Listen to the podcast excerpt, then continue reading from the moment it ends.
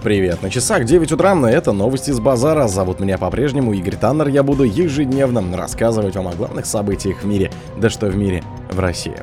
Найсерн хочет построить дом в России. Глава Чехии не смог вылететь из Мумбаи из-за проблем с самолетом.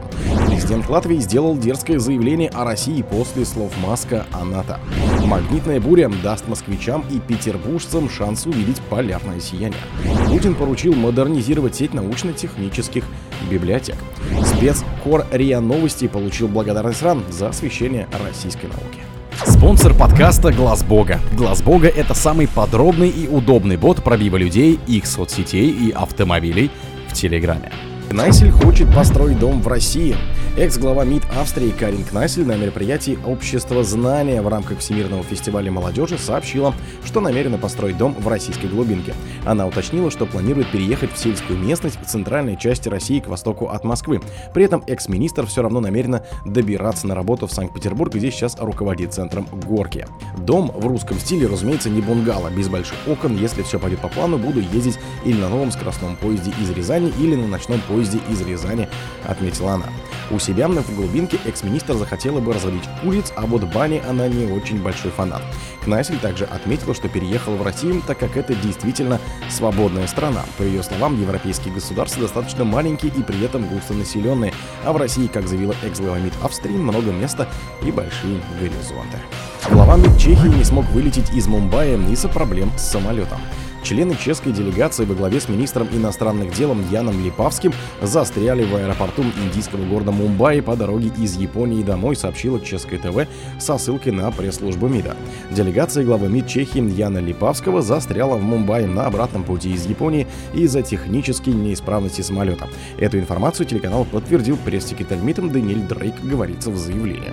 Уточняется, что Липавский возвращается из почти двухнедельной поездки в Индию, Австралию и Японию. Его сопровождает каждая делегация, состоящая из глав 10 компаний и фирм.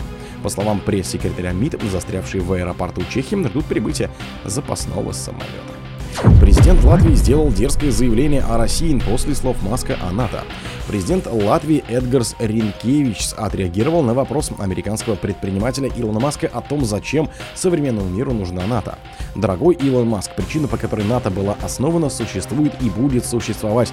Это Россия и другие враги свободного мира, написал он в социальной сети X. Ранее Маск отметил, что вместо распуска Североатлантического альянса после распада Советского Союза для него придумали новую миссию расширения. По его мнению, именно новая цель организации создавала вокруг военного блока враждебность, необходимую для оправдания его существования.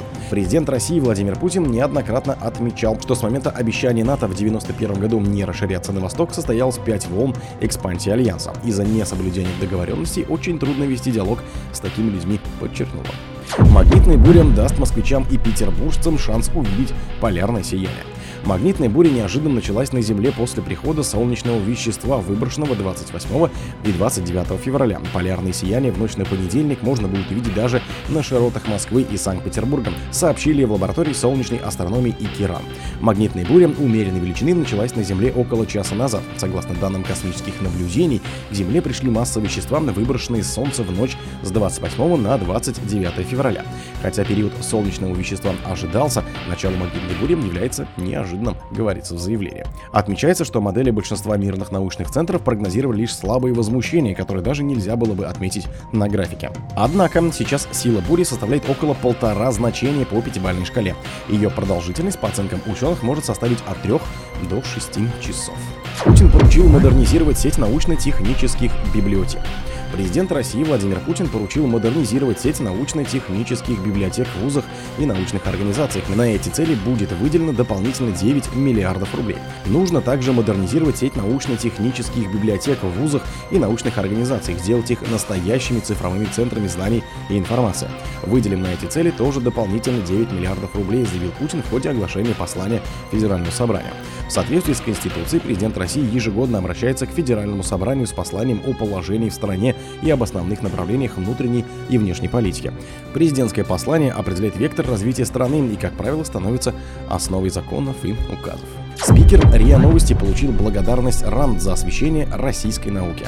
Специальный корреспондент РИА Новости Владимир Сычев получил благодарность Российской Академии Наук за весомый вклад в освещение достижений российской науки и в связи с 300-летним юбилеем РАН. Торжественная церемония награждения сотрудников СМИ, освещающих российскую науку, прошла в пятницу в здании Президиума РАН.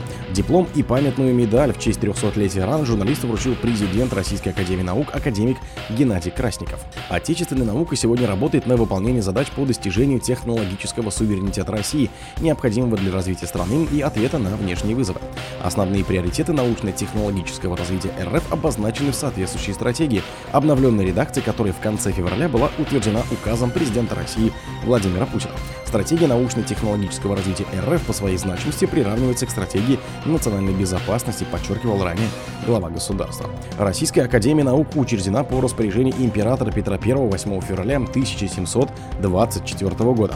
Целями деятельности РАН является проведение и развитие фундаментальных исследований, направленных на получение новых знаний о законах развития природы, общества, человека и способствующих технологическому, экономическому, социальному и духовному развитию России.